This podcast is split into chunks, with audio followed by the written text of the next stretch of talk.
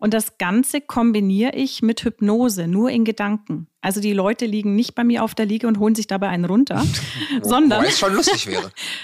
ja, da wären manche bestimmt sehr scharf drauf. Heiß und fetisch.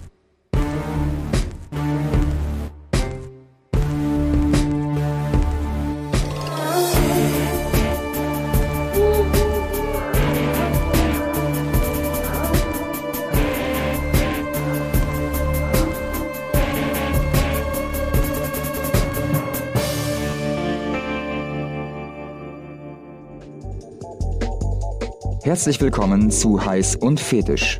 Mein Name ist André Kramer. In jeder Folge begrüße ich spannende Gäste mit den unterschiedlichsten Fetischen, Vorlieben, Neigungen und Beziehungskonstellationen. Schön, dass ihr neugierig seid. Herzlich willkommen zu einer neuen Folge von Heiß und Fetisch. Heute ein weiteres Mal nicht aus Hamburg, sondern aus Ingolstadt, wo ich meine heutige Gästin Silva Schwabe besuche. Heiß und Fetisch wird präsentiert von joyclub.de, eine Community im Netz, in der du kostenlose Tutorial-Videos schauen und dabei dein Wissen erweitern kannst. Zum Beispiel zu Bondage und Knoten für die ersten Schritte im BDSM, über das richtige Beckenbodentraining bis hin zur Prostatamassage. Im Joyclub Magazin findet ihr zu all diesen Themen und noch zu vielen weiteren zahlreiche Erfahrungsberichte, in denen die Mitglieder des Joy Clubs von ihren Erlebnissen berichten und ihre Erfahrungen mit euch teilen. Ob offene Beziehung, Vasektomie oder passend zur heutigen Folge erotische Hypnose. All das findet ihr auf joyclub.de. Euer Gastgeber und Host bei Heiß und Fetisch bin wie immer ich, André Kramer, Comedian aus St. Pauli. Und das Thema erotische Hypnose ist unser heutiges Thema. Zu Gast bin ich bei Silva, Sexualcoach aus Ingolstadt, die mit Hypnose arbeitet. Moin Silva. Hallo, lieber André, schön, dass du da bist. Ja, vielen Dank, dass ich da sein darf. Wie geht's dir? Mir geht's prächtig. Ich mache äh, zu Beginn immer so einen, ähm, so einen kurzen äh, äh, Talk, damit die User, die uns zuhören und ich dich ein ganz kleines bisschen besser kennenlernen. Da stelle ich dir, bevor wir gleich in das Thema reingehen, mit der Hypnose und Lederhandschuhe ein paar ähm, allgemeine Fragen. Bist du bereit? Bereit, wenn du es bist. Ich bin bereit. Dann fangen wir an. Ähm, erste Frage, Klassiker, die ich in jedem äh, Gespräch zu Anfang stelle. Ähm, wie alt warst du bei deinem ersten Mal? 19,5. Hm. Das ist vergleichsweise spät, oder? Ja, ich bin ein absoluter Spätzünder. Ein Spätzünder, eine Spätzünderin. Genderst du? Ja, nee, eigentlich nicht. Okay. ähm, hat das einen, äh, einen, Grund, warum du so lange gewartet hast? Kein Freund hat sich nicht ergeben? Ach doch, also ich hatte zahlreiche Möglichkeiten, aber ich wollte auf den richtigen warten. Ah, okay. War es denn dann der richtige? Nein. Nein, sonst würden wir wahrscheinlich heute nicht hier sitzen, wir zwei Singles. Ja? Es genau. war nicht der richtige. Ähm, aber war es denn gut? War es so, wie du es dir als, als, als junge Frau vorgestellt hast? Also das erste Mal, muss ich sagen, war sehr angespannt. Ja. Ich wollte es einfach hinter mich bringen, weil ich eben gedacht habe, jetzt bist du schon 19,5, bald wirst du 20, ran an die Bulette. Du wolltest keine 20 werden? Nein. Vorher. okay. War es schnell? Ähm, eigentlich nicht. Okay. Wie alt bist du denn gewesen, als du gemerkt hast, dass deine Sexualität ein bisschen äh, weitergeht als das, was man als Standard bezeichnen würde und du zum Beispiel einen Fetisch für Lederhandschuhe hast? Mhm. Also, dass meine Sexualität sehr facettenreich ist, habe ich schon gemerkt mit Anfang, Mitte 20. Ja. Da war ich mit einem Partner zusammen, der auch Swinger war, ich nicht. Mhm. Aber ich habe mir dadurch auch mal Swingerclubs angeschaut. Mhm. Also Einfach, du warst da? Ja, um meinen Horizont zu erweitern. Ja. Habe aber für mich gemerkt, das ist nicht mein Ding. Wie oft warst du insgesamt da? Oh Gott. Dann nur einmal? Oder? Nein, nein. Äh, schon ein paar Mal, aber sonst immer also nur Also es war nicht dein Ding, aber du hast es trotzdem nochmal gemacht. Nee, ich bin hingegangen und habe zugeschaut. Ich finde die Atmosphäre ja. eigentlich schön okay. im Swingerclub. Und du kannst essen und trinken. Das stimmt. Du bist äh, Sexualcoach und Hypnotiseurin. Was hast du eigentlich äh, vorher beruflich gemacht? Ich bin Logopädin bin aber auch kaufmännische Angestellte. Das heißt, ich bin Groß- und Außenhandelskauffrau. Ich habe schon richtig viel gemacht, habe schon beim Radio gearbeitet, in einer Werbeagentur und bin dann mit 23 auf Logopädin gekommen. Okay. Dann habe ich die Ausbildung gemacht, habe zwölf Jahre in dem Bereich gearbeitet. Und seit 2012, ähm, quasi nebenbei, habe ich Hypnose gelernt. Mhm. 2012 habe ich auch gestartet, nebenberuflich mit der Hypnose. Wo lernt man eigentlich hypnotisieren? Ähm, das kannst du in verschiedenen Instituten oder es gibt Schulen dafür. Bei Ja. mir war es die Hypnotherapeutenschule in Augsburg. Es gibt aber auch unzählige inzwischen. Also es gibt schon wirklich viele und du musst dich informieren, ob die gut sind. Am besten fragst du dann einen Hypnotiseur oder Ja. Hypnotiseurin, die ausgebildet sind, weil der Begriff Hypnotiseur ist nicht geschützt. Ich könnte mich auch Hypnotiseur nennen. Richtig. Kann mir eine Visitenkarte machen, André Kramer, Ja, ja. Mhm. Hypnotiseur. Okay. Ich habe gerade eine Idee. ähm, wie lange dauert so eine Ausbildung? Also bei mir war es so, dass ich die über neun Monate gemacht habe. Das heißt, äh, Blockunterricht, Wochenende einmal im Monat. Okay. Ähm, jetzt haben wir gerade äh, über den ersten Besuch im Swingerclub geredet. Wie alt ähm, warst du eigentlich oder wann warst du das erste Mal auf einer Fetischparty? Ähm, das erste Mal auf einer Fetischparty war ich, glaube ich, 2011. Welche war das? Subrosa Die Diktum. Subrosa in München. Ja. Und wie hat's dir gefallen? Super gut. Hast du Lederhandschuhe getragen? Ja, Ja. Welche? lange schwarze, Ist die das- über den Ellenbogen Ja, gehen. da werde ich gleich nochmal äh, ein paar andere äh, Fragen zu haben. Mhm. Äh, zurück zu deinem Job. Was gefällt dir an deinem Job besonders gut? Also ich liebe Menschen. Ich liebe es zu ergründen, wo das Problem liegt Mhm. und ihnen dann da, dabei zu helfen, das Problem zu lösen. Okay, das war damals als Logopädin dann wahrscheinlich auch schon so. Auch, Die sind genau. auch mit dem Problem Mhm. zu dir gekommen. Ja. Ähm, was war das durchgeknallteste, um was dich ein Mann im Bett jemals gebeten hat? Und zusätzlich habt ihr es umgesetzt. Das durchgeknallteste. Okay, das ist eine lustige Geschichte. Oh ja, wir lieben lustige Ähm, Geschichten. Schieß los. Kennst du diese Latex-Spannbettlaken, die Ah, man die übers Bett machen Die kann? gibt's im Sexshop, ne? Diese, die legt man, die legt man einfach oben drauf. Das ist im Grunde genommen kein Spannbettlaken, weil das hat keinen Spann. Genau. Das, man legt, ja, okay. Hm? Richtig. Und dann haben wir uns gegenseitig eingeölt. Mhm. Und das war eine ziemlich flutschige Angelegenheit, kannst du dir ja vorstellen. Fängt gut an. War auch alles ganz nett und lustig, weil Ja. man so übereinander rübergerutscht ist. Ähm, nur es gab dann ein Problem. Ich bin dann barfuß ins Bad gegangen und bin im Bad ausgerutscht auf den Füßen. Autsch. Deswegen kann ich nur jedem empfehlen, macht eure Füße vorher frei von dem Öl oder zieht Hausschuhe an. Ja. Ähm, äh, hast du dir was Schlimmes getan? Du bist zum Glück nicht mit dem Kopf irgendwo draufgefallen, warst Nee, mit dem Kopf nicht, aber ich bin richtig unsanft am Brustkorb gelandet. Okay. Aber nichts gebrochen, kein Mhm. Nee. Krank, alles gut. Nein, nur geprellt. Na, dann geht's ja noch. Okay, ähm, wir haben in diesem Podcast ein paar Spiele und Rubriken. Und ähm, das erste Spiel, um dich jetzt noch ein bisschen besser kennenzulernen, das heißt entweder oder. Ich werde jetzt gleich ein paar entweder oder Begriffe in den Raum werfen und du sagst einfach aus dem Bauch heraus, was davon du lieber hättest oder dir besser gefällt. Okay? Los geht's. Entweder Dreier mit zwei Frauen oder mit zwei Männern. Zwei Männer.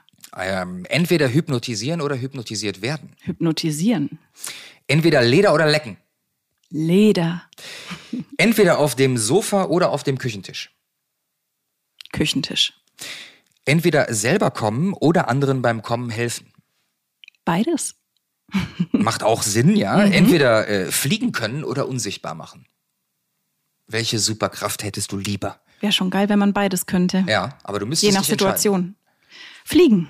Ja? Geiles Gefühl. Warum? Super Gefühl. Ja, stimmt. Wusstest du, dass es sexuelle Träume sind, wenn du vom Fliegen träumst? Nein. Mhm. Ich weiß nur, das nennt man, ähm, wenn man seine Träume lenken kann, das, das nennt man luzides Träumen. Ja, genau. Kannst du sowas?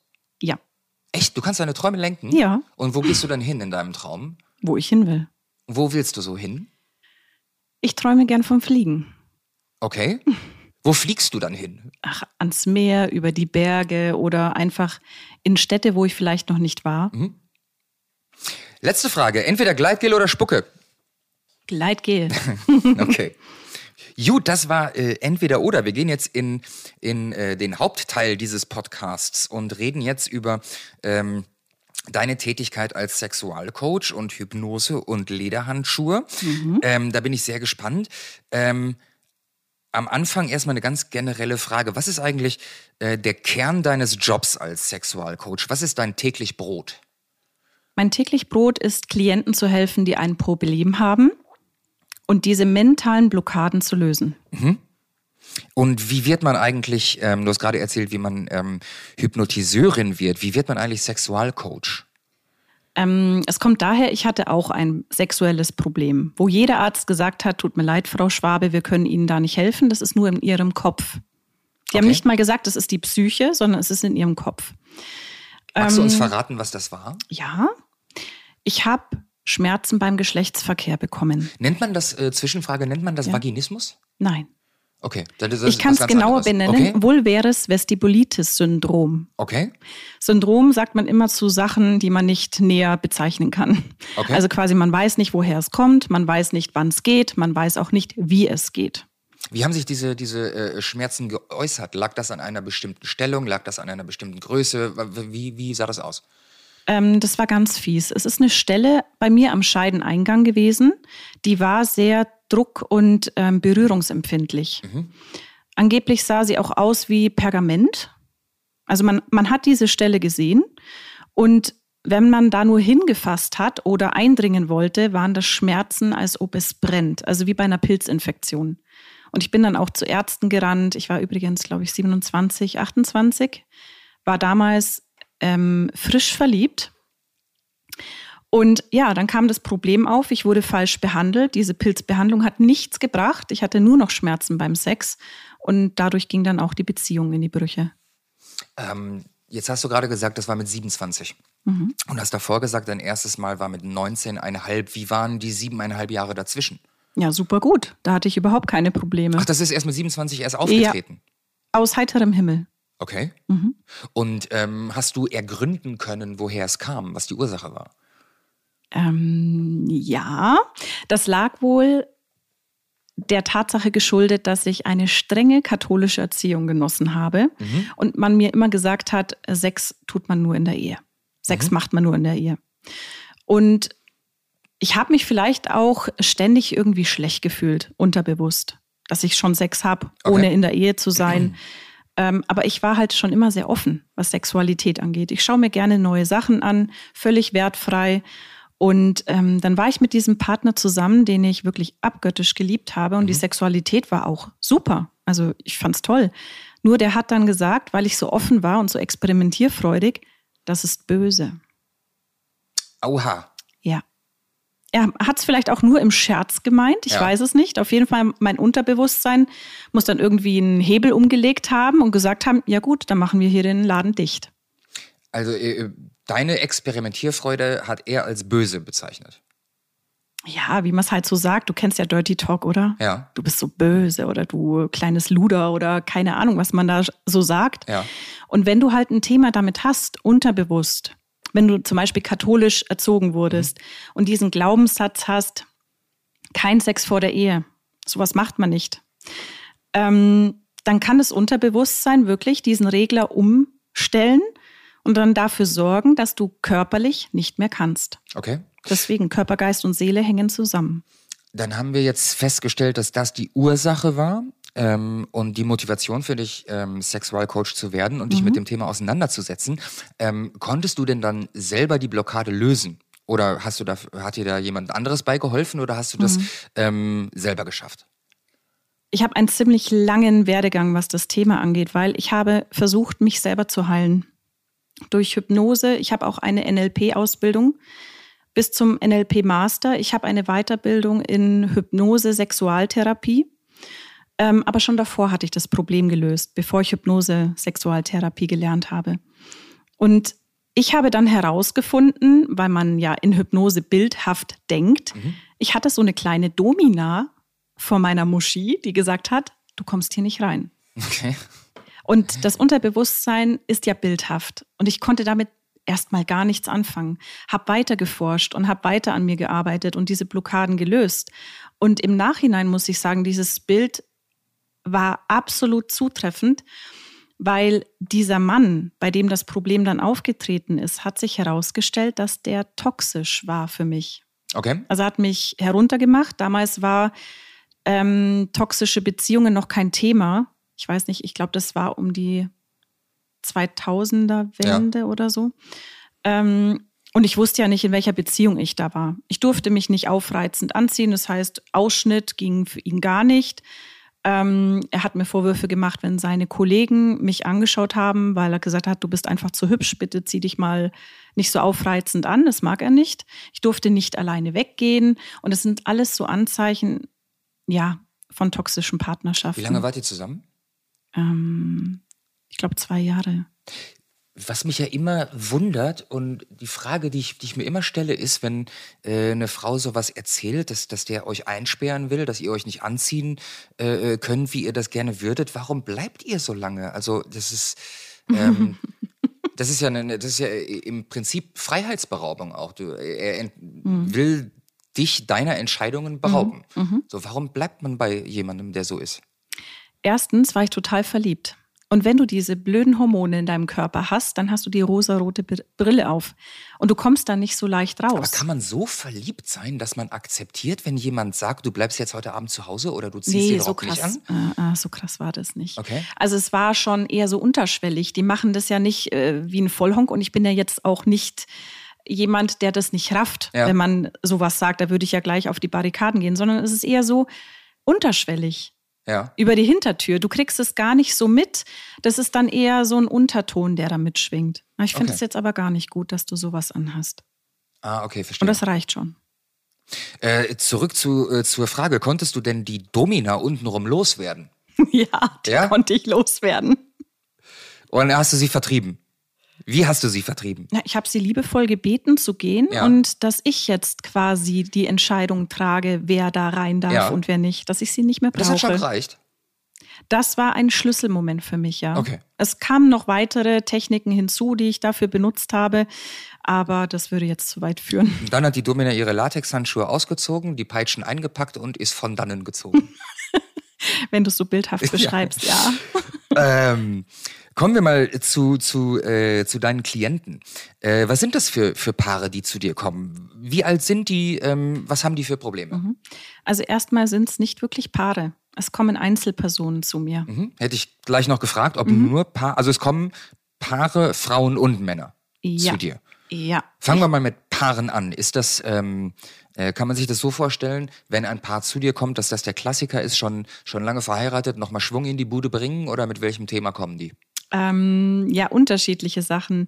Natürlich langjährige Beziehungen, mhm. wo der Mann sagt, ja, meine Frau ist so wenig experimentierfreudig, ich würde gern was Neues ausprobieren, ja. aber ich komme nicht so richtig an sie ran.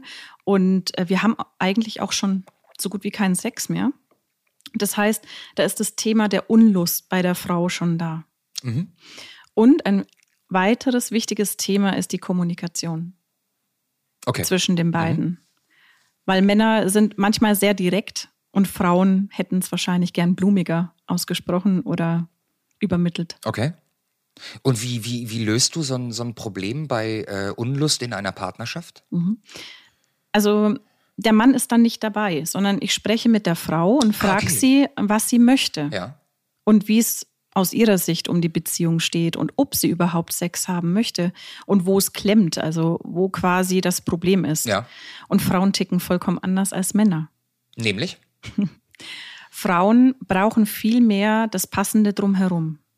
Das heißt, wenn sie gestresst sind, wenn sie arbeiten gehen, Vollzeit, wenn sie die Kinder betreuen müssen, dann sind die total im Stress und haben überhaupt keine Lust. Wenn Frauen länger nicht Sex hatten, dann vermissen die nichts. Bei Männern ist es anders. Wenn die länger keinen Sex hatten, ist es öfter mal so, dass sie sagen, ähm, ja, hätte mal wieder Lust auf Sex und jetzt suche ich mir jemanden. Aber bei Frauen ist es eher selten. Wie bringst du diese Paare dann wieder zusammen? Was, für, was gibst du denen mit auf den Weg? Also wenn ich jetzt jemanden da habe, auf der Frauenseite, die sagt, ja, also ich würde mir schon wieder mehr Sex wünschen, aber ich möchte es fantasievoller dann helfe ich ihr zum einen, dass sie es mit ihrem Mann besprechen kann oder mhm. mit ihrem Partner, dass sie sich auch traut, es zu sagen, weil viele Frauen trauen sich nicht offen über ihre Wünsche und Bedürfnisse zu sprechen. Und das nächste ist, wenn es da eben Blockaden gibt, dass ich die dann auflöse mit NLP oder eben Hypnose oder anderen Techniken. Und wenn dann, äh, holst du den Mann dann in das Gespräch dann wieder dazu oder macht die Frau das dann quasi mit ihm alleine? Oder seid ihr dann, dann zu dritt? Ähm, nein, das mache ich alleine. Aber ich bin im Kontakt mit der Frau und frage nach, wie das Gespräch gelaufen ist, weil ich nicht per se diese typische Paartherapie anbiete. Mhm. Weil wenn du Paartherapie anbietest, dann musst du eine gewisse Fähigkeit haben als Therapeut, der ich ja nicht bin oder die ich nicht ja. bin. Immer dieses Gendern, Therapeutin. ähm, genau. Und deswegen bleibe ich lieber bei den Einzelpersonen und es klappt auch wunderbar.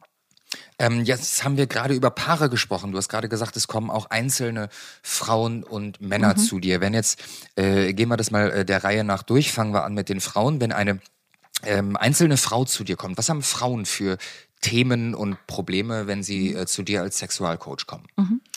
Die meisten Frauen haben das Problem von Unlust oder die Orgasmusfähigkeit. Ähm, sind das ähm, Single-Frauen oder sind die auch in einer Beziehung? Die sind in Beziehungen. Ja. Hauptsächlich. Aber ich habe schon ein paar Single-Frauen gehabt, die eben gesagt haben, also ich bin noch nie vaginal gekommen, kann man da was machen? Und ähm, haben auch Single-Frauen, obwohl sie nicht in ja. einer, einer, Beziehung sind, Unlust? Und ja. ja, okay. Ja. Da ähm, liegt es dann aber nicht an der Direktheit des Partners. Was, ja, was, äh, was ist der Grund bei denen? Naja, das habe ich vorhin ja schon erwähnt. Wir Frauen vermissen sehr lange nichts, okay. wenn wir keinen Sex haben. Okay. Wenn wir jetzt zum Beispiel durch die Umwelt äh, getriggert werden, wenn wir zum Beispiel eine Freundin haben, die erzählt, oh, ich habe so fantastischen Sex mit meinem Partner und wir machen dies und das und jenes, dann kommt die andere Frau, die vielleicht gar nicht merkt, dass die Unlust da ist, dann wird sie sich vielleicht Gedanken machen, wäre vielleicht doch mal wieder schön. Ach so, also die wundern sich selber darüber, dass sie es nicht vermissen. Ja, Okay. Die vergessen das total. Ist so das, was ich hier in der Praxis eben mitbekomme. Über welche Zeiträume kann man sowas vergessen? Monate, Jahre. Ich habe hier, ich habe auch eine Freundin in meinem Umfeld, die hat gesagt, sie hat seit Jahren mit ihrem Partner keinen Sex mehr gehabt und sie vermisst es gar nicht. Wie viele Jahre, über welche, wie viele Jahre reden wir da? Zwei, drei Jahre. Okay. Und ähm, was sagt der Mann dazu? Der hat es hingenommen. Bitte? Der hat es so hingenommen. Der hat es einfach so hingenommen? Ja. Okay. Nee, das weiß ich nicht. Alles klar, okay, das war jetzt die, das, äh, das Thema der Unlust. Mhm. Jetzt ist es, äh, ähm, wie du gerade gesagt hast, auch bei Frauen das Thema äh, der Orgasmusschwierigkeit. Wie kannst du da helfen? Mhm.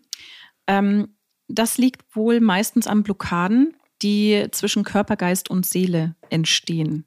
Und diese löse ich mit Hypnose. Da gibt es eine ganz spezielle Technik, die ich da anwende, um Körper, Geist und Seele wieder in Einklang zu bringen. Mhm. Und es ist wirklich so, dass die Frauen bereits nach der ersten Sitzung sagen, es hat sich deutlich verbessert.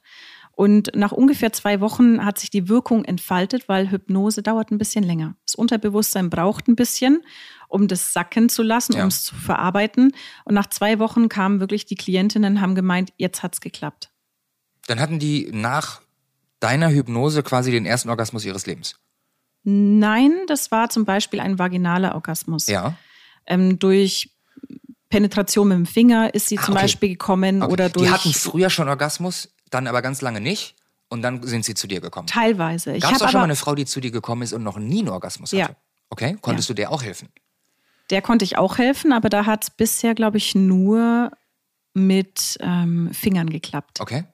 Also beim Geschlechtsverkehr noch nicht.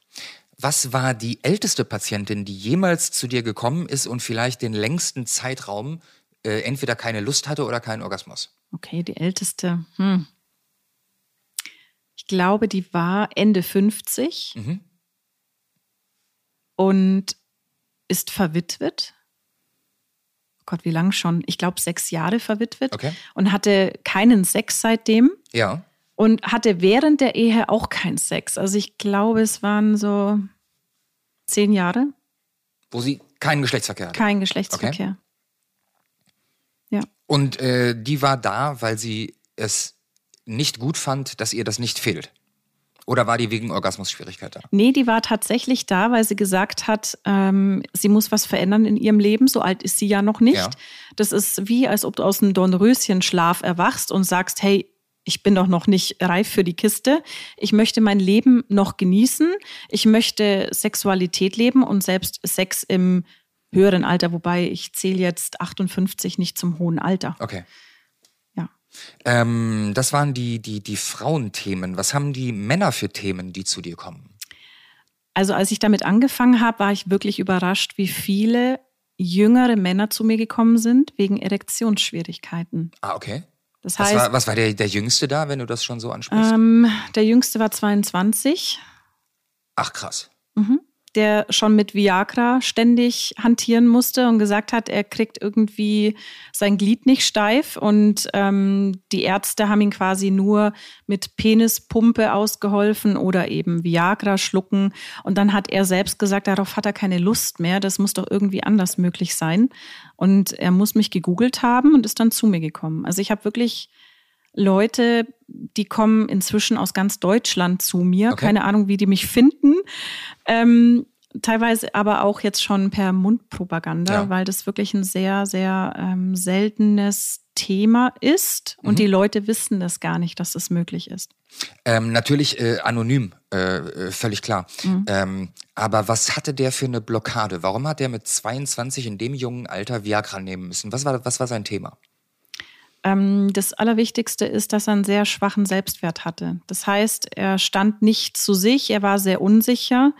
Dann hat er auch noch ein ziemlich schlimmes erstes Mal erlebt, wo die Frau ihn ziemlich runtergeputzt hat. Und äh, das hat irgendwie Konditionierungen hinterlassen in seinem Unterbewusstsein, die er alleine nicht mehr aufbekommen hat. Okay. Wie lange ist der zu dir gekommen? Drei Sitzungen. Drei Sitzungen. Mhm. Und äh, nach der dritten hat es dann geklappt oder nach der ersten schon? Hat er eine E-Mail geschrieben, ich habe endlich einen Ständer. Schon nach der zweiten. Nach der zweiten? Ja. Und dann hat er, hat er dir eine E-Mail geschrieben oder per WhatsApp? Ja, also die kontaktieren mich dann per E-Mail oder WhatsApp ja, und sagen, hey Silver, ich wollte dir Danke sagen, es hat diesmal funktioniert. okay. Ähm, was haben andere Männer für, für Themen? Ähm, ich muss nachdenken. Zum Beispiel das zu früh kommen, zu früh abspritzen. Mhm. Ähm, ich arbeite da auch mit der Technik, wie heißt die nochmal? Stop and Start, glaube ich. Ja, ich mache das ziemlich selten, wie du gerade merkst. Bei mir kommen meistens Männer mit Erektionsschwierigkeiten Das, zu das mir. ist eine, eine, eine sel seltene Technik, die du anwendest. nee, nee, die ist du? gar nicht selten. Die sagt der Urologe denen auch. Ah, okay. Nur die meisten, die zu früh kommen, die machen diese Methode nicht. Was Aber ist die Start-Stop-Methode? ähm, du machst es dir quasi selbst bis Ja. zu einem bestimmten Zeitpunkt, wo du merkst, jetzt würdest du kommen und dann hältst du inne. Mhm. Und dann lässt du die Erregung wieder abflauen. Dann fängst du wieder an und lässt sie wieder abflauen. Ja. Und das machst du so lange, bis du dich konditionierst, diesen Höhepunkt, Höhepunkt hinaus zu zögern. Mhm. Und das Ganze kombiniere ich mit Hypnose, nur in Gedanken. Also die Leute liegen nicht bei mir auf der Liege und holen sich dabei einen runter, sondern Wobei es schon lustig wäre. ja, da wären manche bestimmt sehr scharf drauf.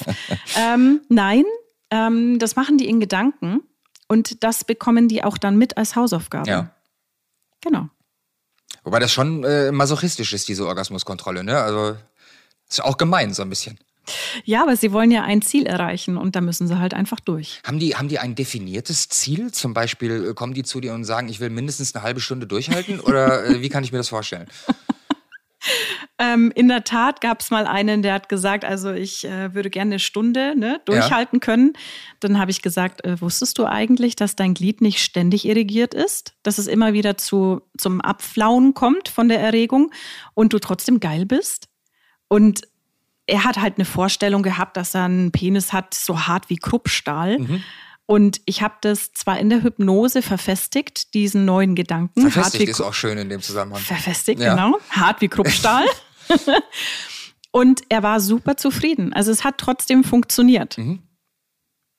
Ähm, kommen zu dir auch Menschen, die in einer Beziehung sind und der Partner oder die Partnerin weiß nichts davon? Weil du hast ja eben über Paare geredet, die äh, mit einem Thema zusammenkommen. Ähm, gibt es auch, auch, auch Menschen, die äh, quasi ohne, dem, ohne dass der Partner es weiß, zu dir kommen? Ja, ich habe jetzt zum Beispiel einen gehabt, der fühlt sich im falschen Körper. Der Weil er wäre, trans ist? Oder? Ja. Okay. weil er eigentlich viel lieber eine Frau wäre. Und er war überglücklich, dass er damit zu mir kommen konnte. Und der ist verheiratet, aber hat auch gemerkt, er ist auch in einer toxischen Beziehung. Mhm. Und er hat irgendwie einen Weg gesucht, erstens, um damit klarzukommen, dass es wirklich so ist, dass er sich so fühlt. Und er durfte sich auch bei mir umziehen.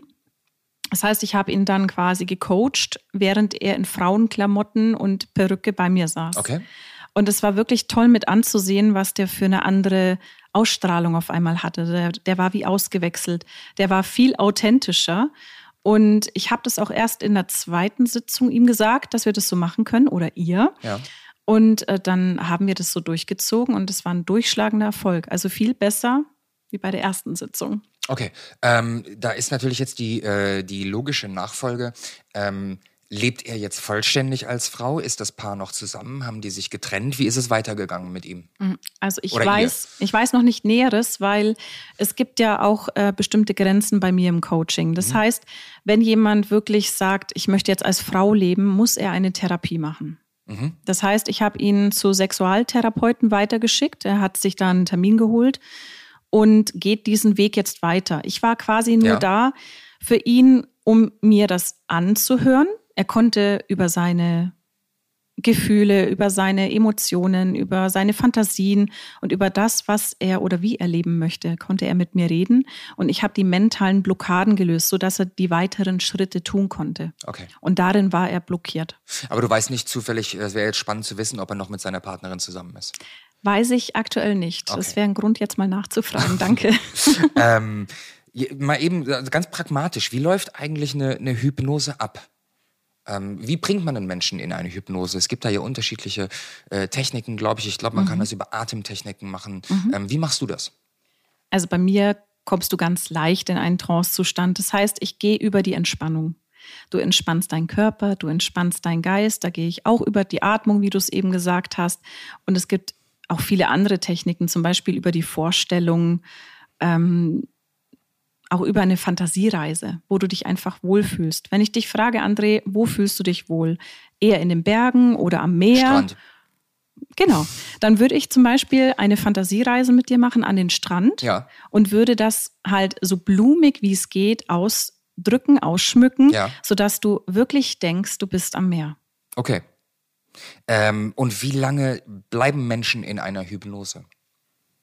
Wie lange sind die da drin? Wann holst du sie raus? Gibt es da eine zeitliche Begrenzung, was jetzt die Dauer deiner Sitzung angeht? Oder könnte man das äh, rein hypothetisch gesprochen über Stunden hinausziehen? Ähm, nach neuesten wissenschaftlichen Erkenntnissen heißt es, dass sich das Gehirn nach 90 Minuten rebootet. Das heißt, du würdest nach 90 Minuten aus diesem Trancezustand selber rauskommen. Okay. Ich mache meine Hypnosen ähm, immer so zwischen einer halben und Stunde oder manchmal auch mehr. Wenn man merkt, der Klient kommt aus der Trance raus, kann man ihn immer wieder vertiefen. Also es ist möglich, diesen Trance-Zustand zu verlängern Ja. über diese 90 Minuten hinaus, aber du musst halt diese Techniken anwenden wie Vertiefung. Mhm. Wie funktioniert eine Vertiefung? Ähm, Machst du dann eine neue Fantasiereise mit ihm? Oder? Ja, oder dass du halt noch mehr auf dieses, ähm, ich entspanne meinen Körper, du gehst tiefer, dann gehst du vielleicht mal Treppen runter und das vertieft die Hypnose, die Trance besser gesagt, Ja. weil Hypnose ist die Methode ähm, über die Atmung wieder und das geht ganz leicht. Hast du auch mal die Seiten gewechselt und dich selber hypnotisieren lassen? Und wenn ja, wie hast du das wahrgenommen und empfunden? Das war der Wahnsinn. Also in meiner Hypnoseausbildung habe ich das eben auch erlebt. Ich wurde von meinem Trainer hypnotisiert und der hat mich die Zahl drei vergessen lassen. Und dann Ach was. Ja. Und ich dachte, das Okay. ist doch Hokuspokus und so.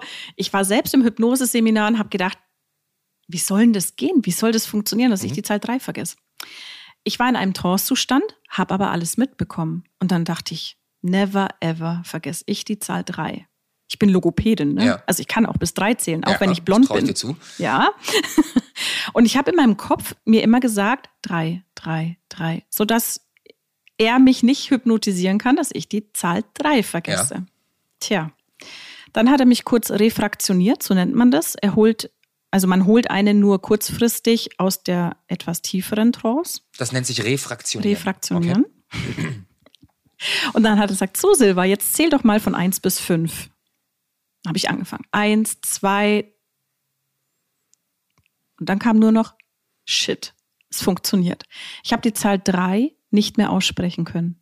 Hast du das bewusst wahrgenommen Ja. oder hast du das, wurde das gefilmt und man hat es dir hinterher gezeigt? Ich habe es bewusst wahrgenommen. Das war ja genau das Kuriose, wo ich gesagt habe, fuck, das klappt Okay. ja wirklich. Und dann wusste ich auch, wie sich meine Schlaganfallpatienten fühlen müssen. Mhm. Nach dem Schlaganfall hast du leider auch nicht mehr den Zugriff auf bestimmte Wörter Ja. oder hast Probleme bei der Expression, das heißt bei der Aussprache der Wörter. Du weißt das noch, du hast es im Kopf, aber der Mund kann es nicht artikulieren.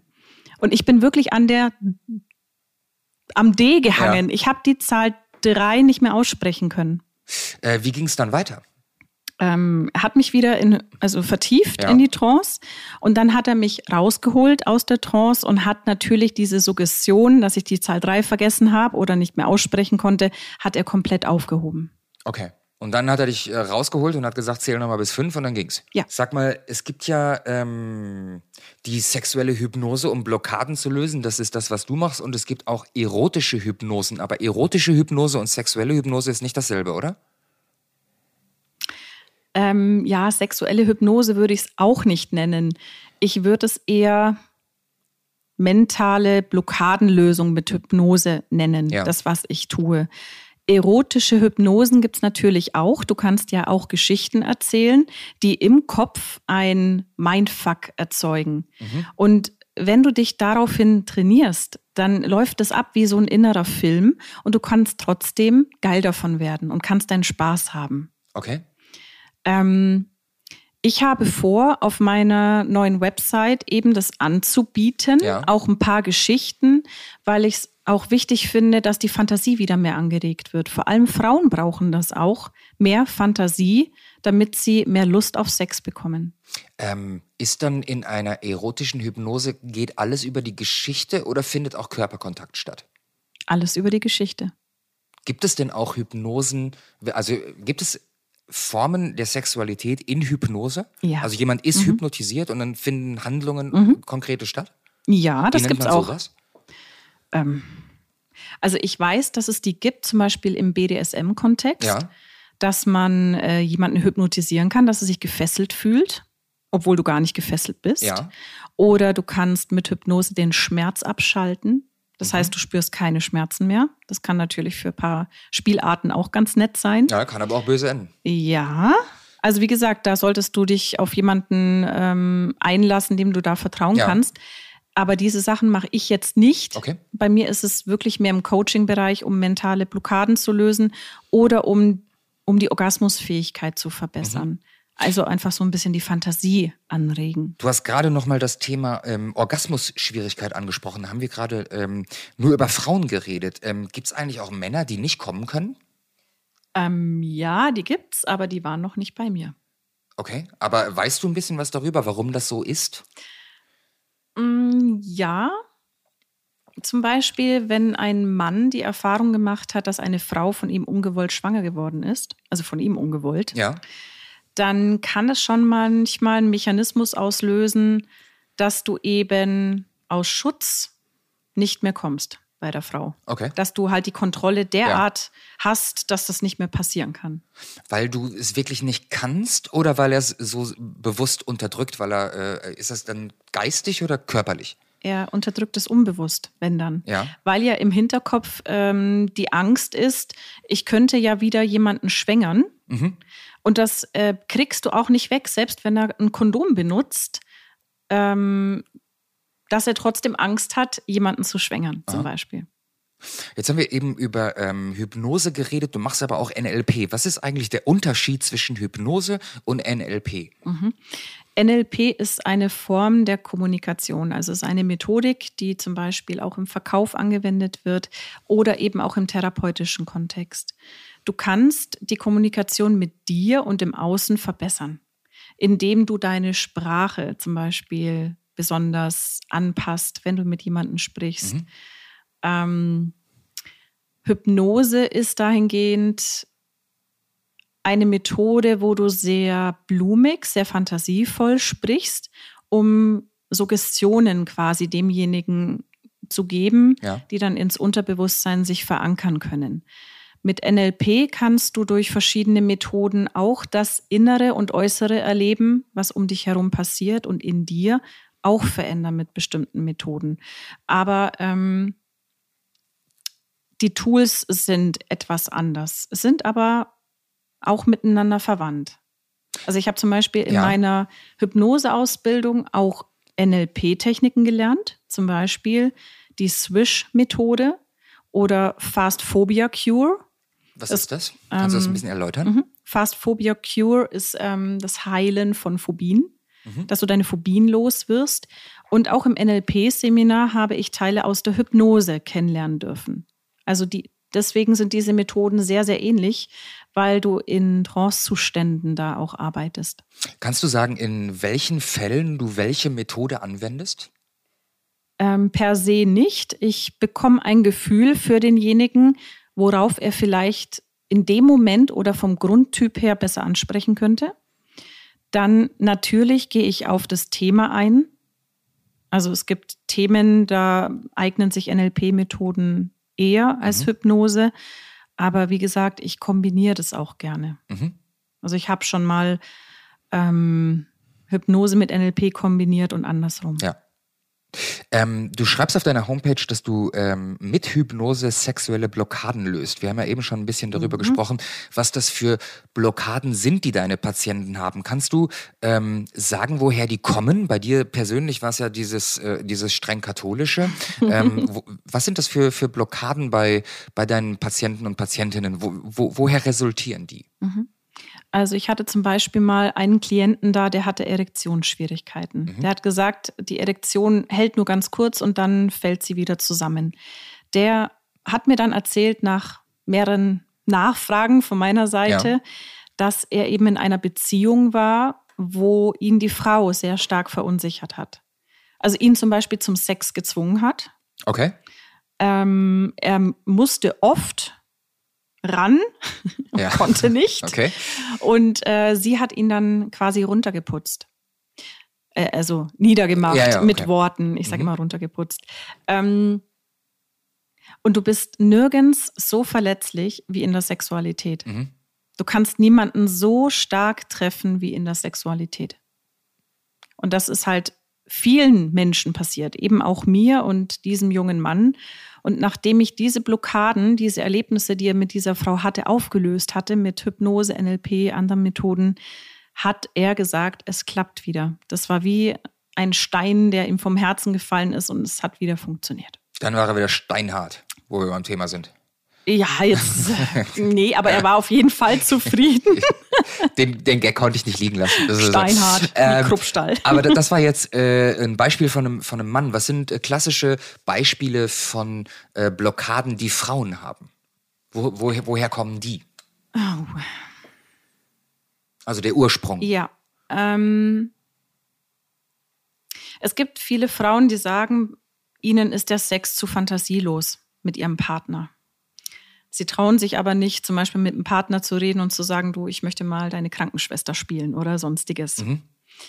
Ähm, dann gibt es Frauen, die sagen, ich bin halt so gestresst, eben mit Job, Kindern, Haushalt, ähm, dass sie vor lauter Stress gar nicht auf den Gedanken kommen, irgendwie körperlich jetzt zu werden. Mhm. Und dann gibt es auch Frauen, die haben vielleicht auch unschöne Erlebnisse gehabt. Das heißt, sexuelle Belästigung, Missbrauch, Vergewaltigungen. Mhm. Das kann natürlich auch darunter liegen als Grund. Wenn ich merke, dass sowas vorliegt, dann sage ich gleichzeitig, dass sie zu einem Therapeuten gehen sollen, weil da Therapeuten ran müssen. Und auch noch äh, zur Polizei vielleicht? Ähm, ich spreche das auch an, ja. ob sie das zum Beispiel zur Anzeige gebracht haben. Und ähm, solche Fälle kamen jetzt erst zweimal vor. Okay. Und Konntest du den, äh, den beiden Fällen helfen? Ähm, ja, es hat sich stark verbessert, die Sexualität. Sie konnten wieder Berührungen von ihrem Partner zulassen, weil die waren ja wirklich auf Abstand. Ähm, ja, hat sich definitiv verbessert. Aber diese traumatischen Erlebnisse, die die hatten, müssen sie eben in einer Therapie ja, aufarbeiten. Ja. Braucht es für ähm, eine Hypnose eigentlich eine bestimmte Umgebung, ein Setting? Oder kannst du im Grunde genommen, wenn im, im Zweifel an der Käsetheke im Rewe das machen? Nein, also würde ich jetzt nicht. Ähm, ich würde es schon in einem bestimmten Setting machen. Was braucht es dafür? Ähm, ein ruhiger Raum wäre ganz gut. Keine Ablenkung, keine Geräusche. Also ich stelle die Türklingel ab, ähm, ich mache das Handy aus, ich bitte auch die Klienten, das Handy auszumachen, sodass man nicht abgelenkt wird. Es sollte auch keine Begleitperson dabei sein, mhm. weil man sollte sich wirklich nur auf sich konzentrieren. Ich mache ähm, leise Musik im Hintergrund. Das ist äh, ein Meeresrauschen, sodass du dich gleich am Meer fühlst, André. Und ähm, ich spreche mit einer sehr langsamen und blumigen Sprache ja. und führe die Klienten quasi so in einen Trancezustand. Wie lange dauert das, bis jemand, äh, äh also wir stellen uns jetzt vor, da ist ein ruhiger Raum, es äh, läuft äh, die Strandgeräusche im Hintergrund. Wie lange brauchst du, um bis jemand in Hypnose ist? Hm, das kann man per se nicht sagen. Das kommt immer darauf an. Ich habe Menschen, die können sich leichter fallen lassen als andere. Und es kommt auch noch hinzu, wenn du schon Erfahrung mit Hypnose gemacht hast, ja. dann funktioniert das leichter. Zu mir kommen wirklich ich würde sagen, zu 90 Prozent Menschen, die noch nie Hypnose gemacht haben. Ja, ich also habe es auch noch nie gemacht. Also. Okay, absolute Anfänger und die, die meisten denken, ja, da kriege ich ja dann nichts mit. Da gebe ich ja die Kontrolle ab. Mhm. Und so ist es nicht. Du bekommst alles mit. Weil wenn du in einen Trance-Zustand gehst, dann fühlt sich das so an, als ob du döst. Ja. Du kriegst ja noch alles mit. Ich weiß nicht, ob du mit einem Laptop, mit einem Film nebenbei einschläfst oder mit dem Fernsehen. Zum Einschlafen immer Hitler-Dokus. Ah, das geht schön ins Unterbewusstsein rein, jede, André. Jede Nacht N24, NTV, Phoenix, ZDF Info, ZDF Doku. Irgendwo ist immer eine Hitler-Doku. Es ist wirklich so. Damit programmierst du dein Unterbewusstsein, André. Ähm, also bis jetzt ist noch nichts Schlimmes passiert. Ja, okay. Ja. Äh, nee, ich bin da, äh, um das mal aufzulösen, bevor die Leute was Schlimmes über mich denken, ich bin da einfach nur geschichtlich total interessiert. Ich habe Politik äh, studiert, ja, Geschichte ja. im Abi, im Hauptfach. Ich äh, äh, finde das Thema einfach äh, wahnsinnig spannend und ich habe hin und wieder, beziehungsweise regelmäßig, krasse Schlafprobleme. Mhm. Und ich habe gemerkt, ähm, wenn ich mich auf etwas konzentriere mhm. und nicht schlafen möchte mhm. und dieses Thema Dritte Reich und so weiter interessiert mich halt brennend aus, aus geschichtlicher, politischer Perspektive. Und wenn ich mich dann darauf konzentriere, dann kann ich einschlafen einschlafen, weil ich nicht einschlafen will. Super, weißt du, was du da machst? Was du hypnotisierst ich? dich selber. Weil Hypnose ist nichts anderes wie einen Fokus auf eine Sache zu haben. Du fokussierst dich auf die Doku, mhm. dein, dein Gehirn nimmt das quasi auf und dadurch schläfst du ein. Ach krass. Also Hypnose, Trance-Zustände hast Siehst du auch. ich kann mir dir selber, ich, ja. da sind wir wieder am Anfang. Ich kann mir die Visitenkarte machen, André Kramer Hypnotiseur. weil ich mich selber mit Hitler hypnotisiere. Alright. Naja, du machst Selbsthypnose. Ich, ja. ich mache auch Selbsthypnose. Viele gucken mich dann an wie so ein Auto und sagen, wie? Und wie kommst du da wieder raus? Ja, ganz einfach. Wie machst du Selbsthypnose? Also es gibt eine bestimmte Technik. Ich lege mich hin oder ich kann mich auch hinsetzen. Ich schließe die Augen, ich atme tief ein, ich konzentriere mich auf meine Atmung. Dann nehme ich wahr, wie meine Füße auf dem Boden stehen oder eben auf der Auflagefläche liegen. Ich entspanne meinen Körper. Ich gehe quasi in Gedanken meinen Körper durch und entspanne alles. Das hat also, was Meditatives, ne? Total. Ja. Meditation ist auch ein Trancezustand. Ja. Also Trancezustände sind natürliche Zustände, die jeder Mensch hat. Wenn du zum Beispiel Fernseh guckst oder einen Kinofilm anschaust, du bist doch total in der Geschichte drin und vergisst alles um dich herum. Ja. Das ist ein Trancezustand. Oder wenn du einen Autounfall hast und total geschockt bist, dann bist du auch in einem Trancezustand. Mhm. Deswegen passiert es ja auch häufig, dass die Leute wie blöd über die Autobahn rennen, weil sie im Schockzustand sind und nur noch unbewusst denken okay. oder unbewusst gesteuert sind. Ähm, diesen Schock macht sich eben auch die Showhypnose zu eigen. Dadurch, dass du zum Beispiel am Arm ziehst ja. oder irgendwelche anderen Techniken anwendest, wo derjenige erstmal total verwirrt ist. Konfusionstechnik okay. nennt man das ja. übrigens oder Schock Schnellinduktion, Blitzhypnose. Dadurch kommst du auch in einen Trancezustand. Beim Sex übrigens auch. Okay, ähm, Stichwort Showhypnose. Äh, da äh, habe ich auch über dich ge äh, gelesen und im Vorfeld in der Recherche erfahren, du hast mal live im Radio Gong in München Menschen am Radio hypnotisiert. ne? Erzähl mal davon, wie lief das ab? Also eigentlich war es keine Live-Hypnose. Das wurde aufgezeichnet. Es war eine Hypnose, die dafür sorgen sollte, dass die Pärchen wieder mehr Nähe, Körperlichkeit und mehr Lust am Sex entwickeln, Ja. dass sie sich fallen lassen können. Das hat man wirklich gut vorbereitet. Also ich glaube, die fand Samstagabend statt. Und das haben die keine- Leute im, im Radio in München gehört. ja, ja, die haben Okay. sich dann ins Bett gelegt Ja. zu Hause und haben sich Zeit genommen, haben meine Stimme dann im Radio gehört Mhm. und konnten hinterher dem Radiomoderator quasi sagen, wie es war. Und da kamen super Rückmeldungen. Das wäre die nächste Frage gewesen. Hast du, hast du, ähm, wurde das Feedback an dich weitergeleitet vom Radiosender? Hast du, äh, was war das für ein Feedback von den Zuhörern in München? Was, Mhm. Ja, was das- ist da passiert? Also es haben Leute angerufen und die haben sich auch öffentlich dazu geäußert. Das wurde dann auch im Radio ausgestrahlt, sofern sie es wollten. Die waren begeistert. Die haben gesagt, sie haben wieder äh, sich mehr aufeinander einlassen können. Sie haben ihren Körper mehr gespürt. Weil ich habe es dir vorhin erklärt, das ist eigentlich der Fokus auf eine bestimmte Sache. Mhm. Und ich habe den Fokus ja auf den Körper gelegt, auf jeden Körper Ja. selbst. Und wir haben das halt so vorbereitet oder vorbereiten lassen. Liebe Leute, legt euch ins Bett, macht die Türklingel aus, schaut, dass die Kinder weg sind oder schon im Bett Ja. sind. Legt euch am besten frisch geduscht und nackt ins Bett und hört dann der Stimme von Silva Schwabe zu und ja, lasst euch einfach mal drauf ein, lasst euch fallen. Und ähm, ich habe die Leute wieder aus der Trance geholt, Mhm. habe aber dann dazu gesagt, dass ich ihnen jetzt viel Spaß wünsche beim Sex, wenn sie ihn denn dann haben möchten. Ja. Also sie haben quasi nicht im Trance-Zustand Sex Verstehe. gehabt, sondern kurz danach. Okay. Und selbst da ist die Wirkung noch da, dass du so fokussiert auf deinen Körper bist, dass du zum Beispiel schneller zum Orgasmus kommen kannst, dass du länger kannst. Oder Also geht beides, schneller und länger. Ist ja, das waren so die Rückmeldungen. okay. Also Frauen wie lange, haben. Wie lange ist das her? Ähm, wann war das? Ich glaube im Oktober 2020. Weiß man zufällig, ob ähm, in, in München, in Münchner Geburtskliniken ungefähr im Juli 2021 irgendwas Besonderes passiert ist? Wenn da ganz München dir zugehört hat? Naja, das kommt ja noch im Juli dann, die Babys. Ach stimmt, die, die, die, die äh, 2020 hast du gesagt, Ja, Oktober ja, ja. 2020. Okay, dann dürfte es eventuell, falls in diesem Sommer in München äh, die, die, ein Babyboom äh, passieren sollte, dann äh, ist Silva Schwabe schuld. Ja. Obwohl Schuld ist das falsche Wort. äh, diese Gesellschaft muss ja jünger werden. Ja, definitiv. Ähm, so, das war die, die, die Radiogeschichte.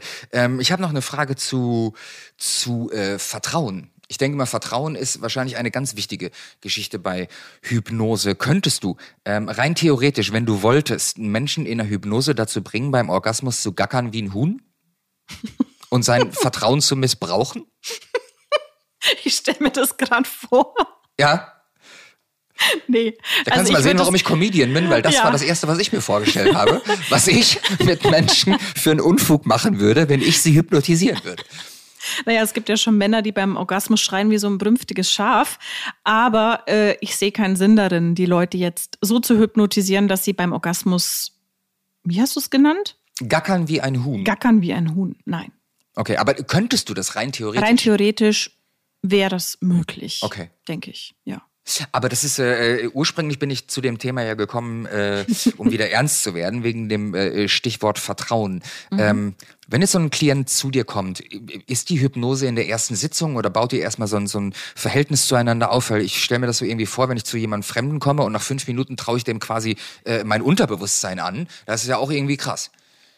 Äh, ja, wobei ich aber sagen muss, erstens, ähm, das stellen sich die meisten Leute leider falsch vor.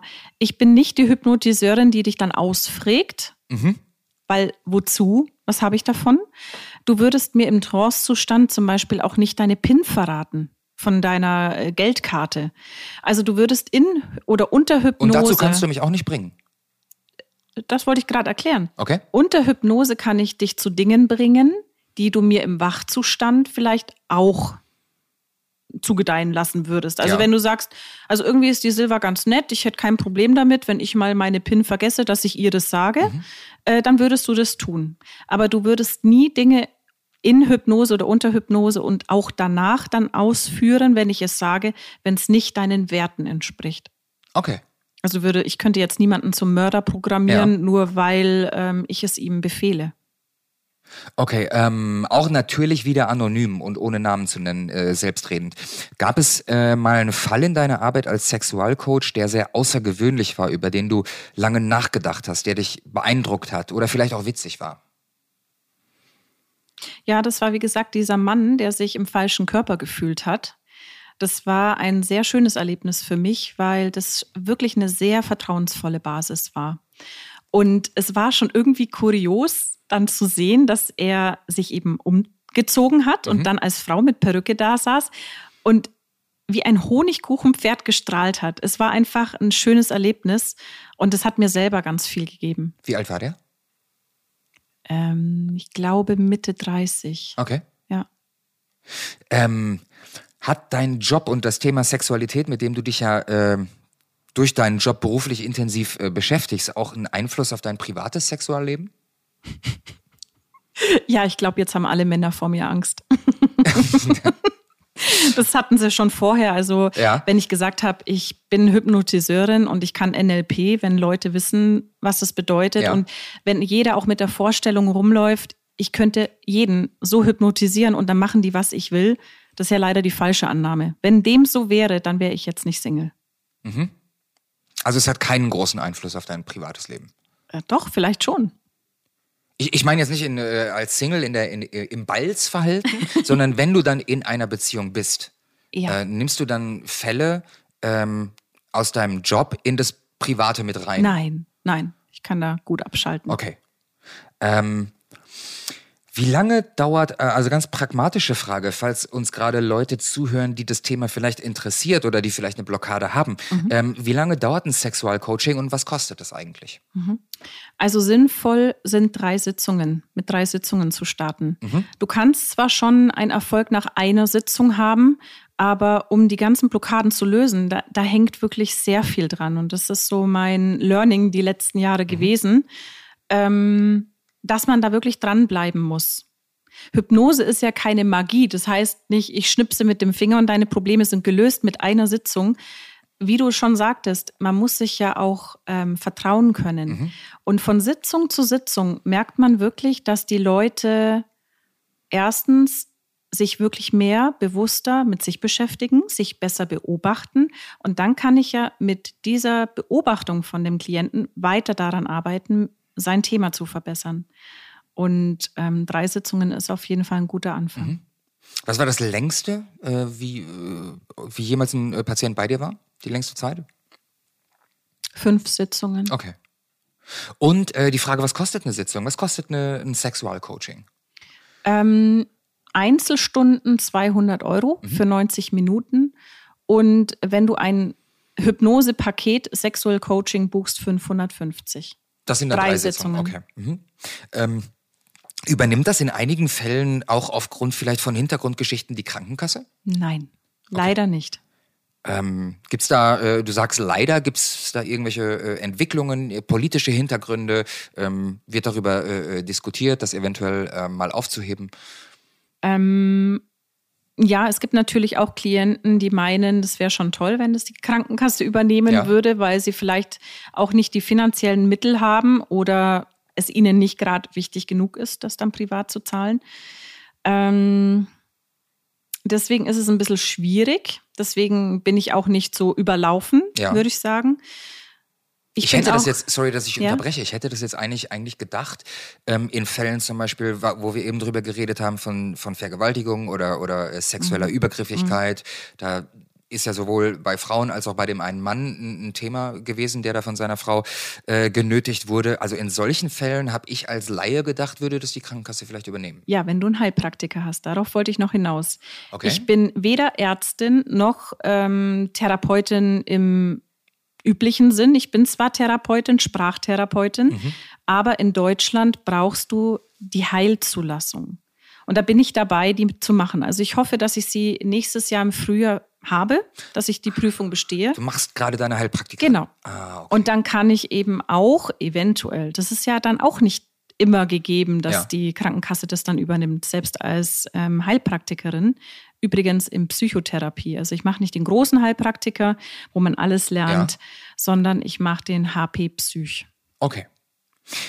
Ähm, vielen Dank erstmal über das Gespräch ähm, jetzt hier zu Hypnose und, und, und NLP und Blockaden mhm. und was äh, man da alles machen kann. Das ist sehr, sehr spannend. Ähm, du hast aber auch noch, da möchte ich auch noch drauf zu sprechen kommen, äh, privat einen Fetisch für Lederhandschuhe.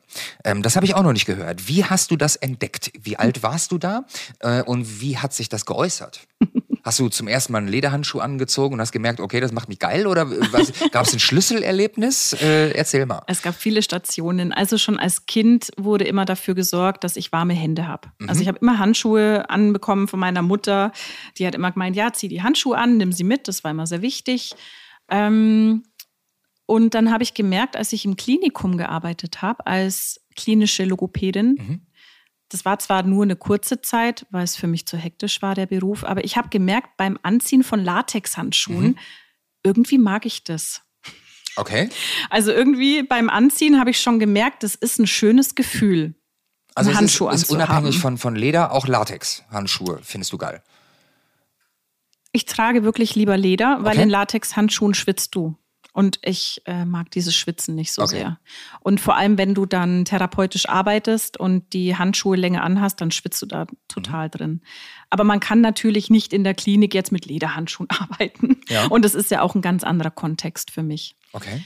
Ähm, dann habe ich gemerkt, ich habe bei Madonna gesehen, dass sie immer solche fingerlosen Handschuhe getragen hat. Ich habe hier welche hingelegt. Ja, das können die Zuhörer äh, gerade nicht äh, äh, sehen, aber äh, Silva hat gerade einen Handschuh in, in der Hand, der bis zum äh, Gelenk des Fingers geht mhm. ähm, und dann offen ist. Die Finger sind frei, ja. genau. Ich glaube, ähm, Karl Lagerfeld hat die auch gern getragen. Ja, ja, unbedingt. Mhm. Ja, jetzt hat das, jeder ein Bild im Auge. Die, das sind die auch Karl Lagerfeld. Karl Lagerfeld. Handschuhe. Karl Lagerfeld Handschuhe. Genau, und bei Madonna habe ich das gesehen und ich fand es immer sehr sexy, aufregend, besonders mhm. und es ist irgendwie ein Hingucker. Und du, es gibt ja auch Mode, da sind die Ärmel zum Beispiel von Mänteln nur bis zum Ellenbogen. Ja. Und dann habe ich das auch in Zeitschriften gesehen, dass manche Models diese langen Handschuhe tragen, die über den Ellenbogen ja. gehen. Und das fand die ich auch. Overknees des Arms. Ja, genau. Ja. Und das fand ich so wahnsinnig sexy und elegant. Mhm. Es ist auf jeden Fall mega elegant. Ja, und äh, ja, dann habe ich angefangen, die zu tragen und habe dann gemerkt, dass es einem ein ganz anderes Feeling gibt. Man fühlt sich anders. Ähm, du fühlst dich anders oder die Sachen, die du anfasst, fühlen sich auch anders an? Ja, auch das. Okay. Ja. Ähm, geht es nur um Lederhandschuhe oder generell um das Material Leder? Also bei mir sind es wirklich hauptsächlich die Handschuhe. Okay. Ähm, Jetzt äh, macht es dich an, die Handschuhe selber zu tragen? Oder macht es sich auch an, wenn dein Partner die trägt? Oder vielleicht sogar beide? Hm. Es macht mich auch an, wenn der Partner welche mhm. trägt. Mhm. Und wenn die Handschuhe dann getragen werden, ähm, was passiert dann? Ist das äh, äh rein visuell oder von der Haptik oder finden mit Handschuhen auch sexuelle Handlungen statt? Ja, ist schon sehr privat, André. Ja, das ist äh, richtig. Das ist bei Heiß und Fetisch so. Ja. Ähm, also die erste Frage, visuell macht es mich an. Ja. Es hat irgendwie was, gleichzeitig was Unnahbares, mhm. wenn jemand Handschuhe trägt. Bei Frauen finde ich es einfach sehr elegant. Bei Männern finde ich es erregend, mhm. anregend. Du bringst mich auch gerade zum Nachdenken, merke ich gerade, weil viele Frauen haben ja so Art Vergewaltigungsfantasien. Okay. Und ähm, in den Filmen habe ich mal gesehen, dass Vergewaltiger oftmals Handschuhe tragen. Aha. Langsam wird ein Schuh draus. Erzähl weiter. Ja, ja, ja. Liebes Unterbewusstsein, nicht alles raussagen. Was die Zuhörer Hier, sich gerade äh, fragen, hat André Kramer Silber Schwabe hypnotisiert? Nein, nein, nein, das nicht. Aber äh, mir geht gerade ein Licht auf. Es kann wirklich sein, dass es damit zusammenhängt, weil sehr, sehr viele Frauen haben dieses, ähm, diese Fantasie mit Vergewaltigungen. Was glaubst du, ist die Ursache von Vergewaltigungsfantasien bei Frauen? Ähm, die Kontrolle abzugeben. Aber bewusst. Also ein sexueller Übergriff oder Vergewaltigung ist ja etwas, was die Frau nicht steuern kann. Ja. Sie wird ein Opfer. Ja. Aber wenn du zum Beispiel sagst zu deinem Partner, du, ich habe diese Fantasie, kannst du die mal für mich umsetzen? Und da geht dein Kopfkino dermaßen an. Du weißt ja, es ist dein Partner, aber mhm. er hat vielleicht eine Maske an oder Handschuhe oder ist ganz schwarz gekleidet oder kommt auf einmal durch die Tür und packt dich. Ja. das ist einfach wieder Kopfkino, Mindfuck. Und davon rede ich. Frauen brauchen sowas öfter mhm. als Männer. Es gibt aber auch Männer, die stehen da auch total drauf. Und dann tragen die Masken und Handschuhe. Zum Beispiel, ich rede jetzt nur von dieser Vergewaltigungsfantasie. Ja. Und dass es da eben einen signifikanten Unterschied gibt. Das eine ist gewollt ja. und das andere ist eben übergriffig. Okay, verstehe. Aber die Assoziation ja. mit ähm, die Kontrolle abzugeben oder nicht diesen richtigen Körperkontakt zu haben, eben wenn man Handschuhe trägt oder wenn man ein Gesicht nicht sehen kann, das sorgt vielleicht auch nochmal für einen besonderen Kick. Okay. Und da bist du gerade äh, spontan über die Lederhandschuhe ja, bin auf den ich Gedanken. irgendwie jetzt gerade ähm, draufgekommen. Okay. Weil du gesagt hast, ob ich das an Männern auch ja. sexy finde. Ja. Und da ist mir aufgefallen, verdammt, ja. Hat dich, hat dich schon mal ein Mann mit Lederhandschuhen angefasst? Ja. Ja. Was ist das für ein Gefühl? Ist es äh, ähm, oder hast du schon mal mit Lederhandschuhen einen Mann befriedigt? Ist das ein anderer Handjob als ohne? Definitiv. Du spürst weniger. du oder der Mann? Ähm, oder also beide? Ich. Ja, ich habe ich hab es schon mal ausprobiert. Ja. Ähm, ich muss aber sagen, macht mir ehrlich gesagt jetzt nicht so Spaß. Es ist nur der visuelle Reiz durch den Handschuh, ah, okay, aber nicht, nicht der haptische dann. Mhm. Ähm, dieser Moment, wenn du die Lederhandschuhe anziehst, was, was spielt sich da äh, in deinem Kopf ab? Kann man sich das vorstellen wie ein Schalter, der umgekippt wird oder was passiert dann? Der ja. Moment des Anziehens. Ja, es ist wie ein Schalter, der umgekippt wird. Mhm.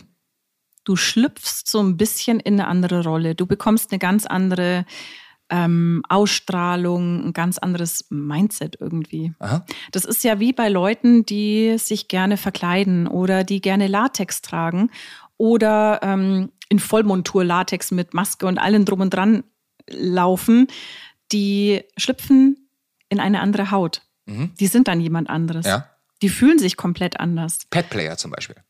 Ja. Ich hatte in der dritten Folge äh, Klaus das Zebra. ähm, weiß nicht, ob du es gehört hast.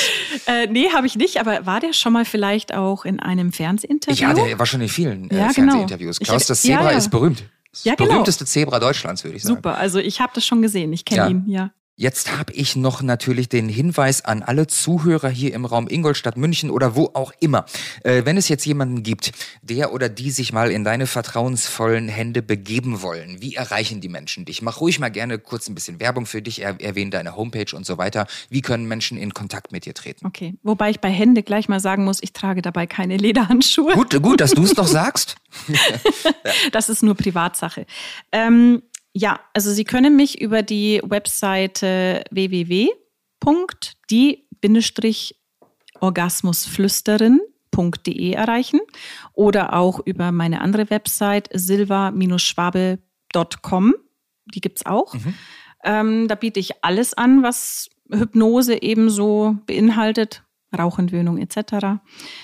Oder eben oh Gott, auf Facebook bin ich auch. Ich bin eigentlich überall zu finden. Gebt meinen Namen ein und das Internet spuckt euch ganz viel aus. Sehr gut. Ähm, abschließend im Hauptteil hier die Frage, hast du generell als Sexualcoach noch generelle Tipps für unsere Zuhörer? Irgendeine Message? Ja, beschäftigt euch bewusster mit euch selbst, mit eurem Körper, mit euren Fantasien und rutscht nicht in diese Lethargie rein. Nur weil es halt gerade eine Durststrecke gibt, muss die ja nicht so bleiben. Mhm. Vielen Dank bis hierhin, Silva. Es gibt jetzt noch ähm, ein paar Rubriken in diesem äh, Podcast. Ähm, Drei, um genau zu sein. Und zwar äh, ist das erste, das heißt Vorurteile.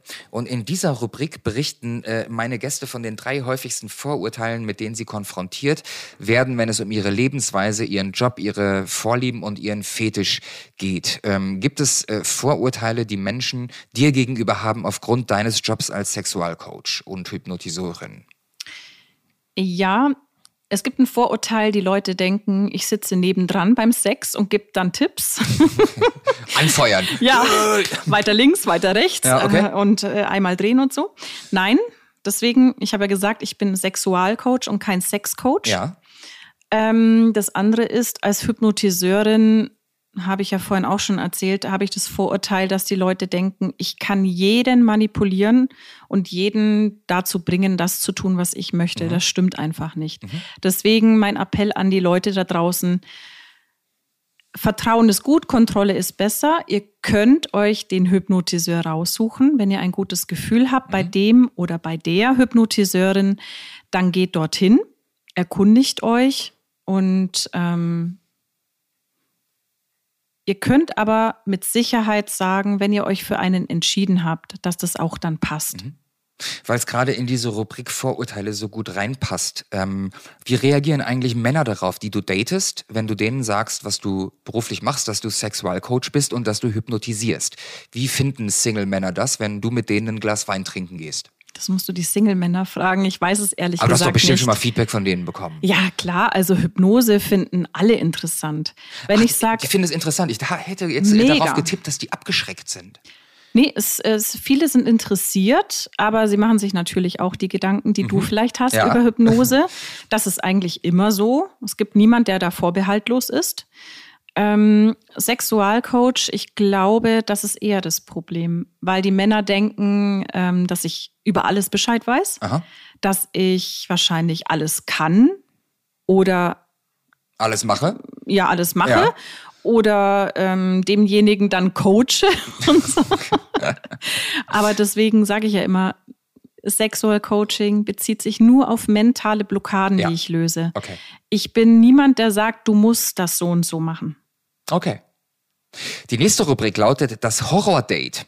Hattest du schon mal ein absolutes Horror-Date, bei dem irgendwas schiefgelaufen ist, ein Sexunfall, irgendwas ist aus dem Ruder gelaufen, irgendwas Unvorhergesehenes, der Typ hat sich komplett daneben benommen. Irgendein, hast du ein Horror-Date für uns?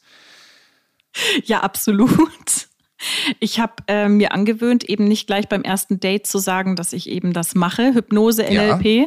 Und ich hatte aber mal ein Date, da habe ich eben damit rausgerückt. Mhm. Und der wusste halt Bescheid, dass das ähm, NLP fällt unter Manipulationstechniken etc. Und der hatte halt eine ganz schlechte Meinung davon. Und der hat in allem, was ich gesagt habe, was ich gemacht habe, Körpersprache, Rapport hergestellt und so weiter, der hat sich total unwohl gefühlt. Der ist hin und her gerutscht an seinem Stuhl und wollte mir eigentlich gar nicht mehr zuhören, hat keinen Blickkontakt mehr aufgebaut und wollte mit mir irgendwie gar nicht mehr reden. Der hat sich so unwohl gefühlt, ja. dass das Date äh, ziemlich schnell beendet war. Aber ich habe es beendet, weil ich gemerkt habe, der wurde auf einmal total unsicher. Okay. Wie lange ging das? Halbe Stunde. Und, und dann bist du abgehauen? Dann haben wir das Date beendet. Ja. Ich habe ihn gefragt, ob er sich unwohl fühlt und dann hat er gemeint, ja, es ist wohl besser, wenn wir jetzt zahlen. Okay.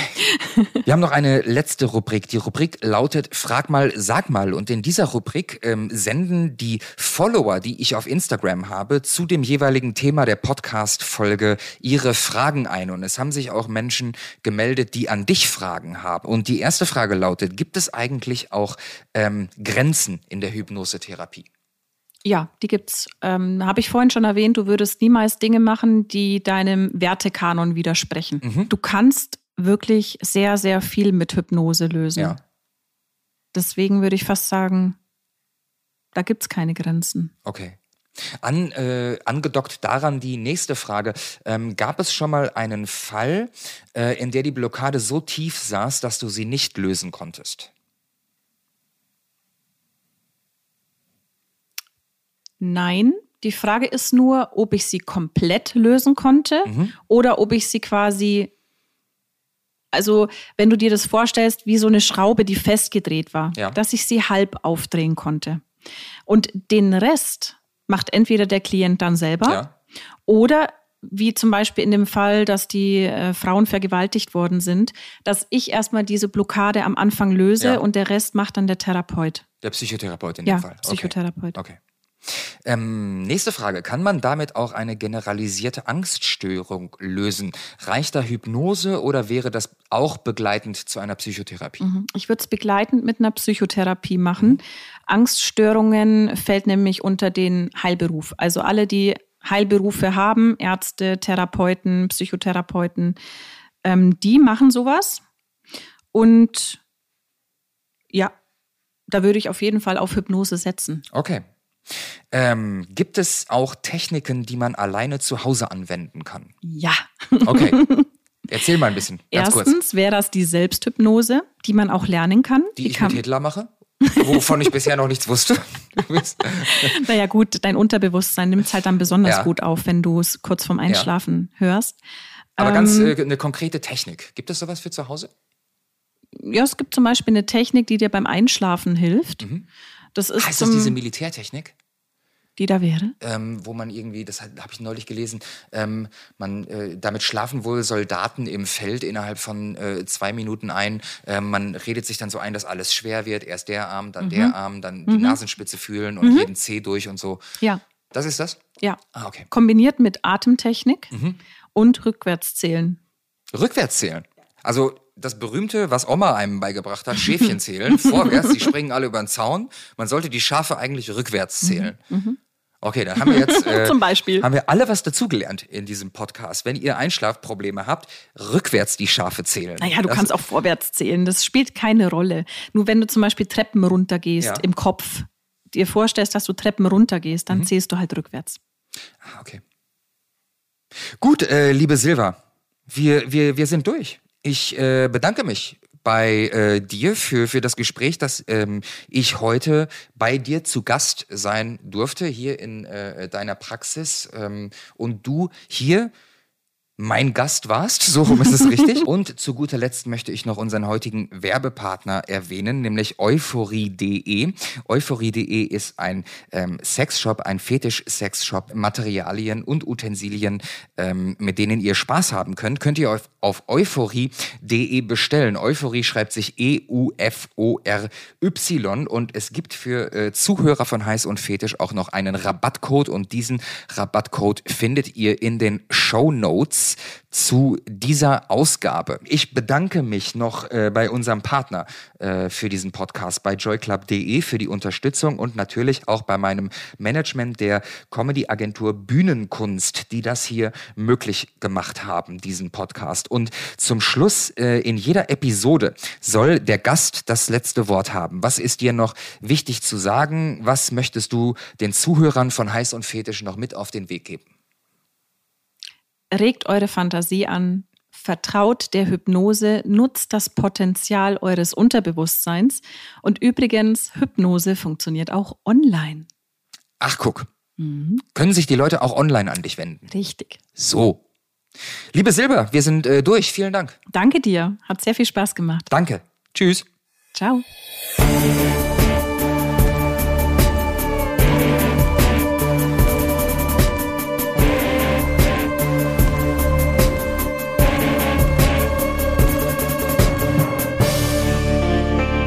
Dieser Podcast wird produziert von Podstars bei OMR.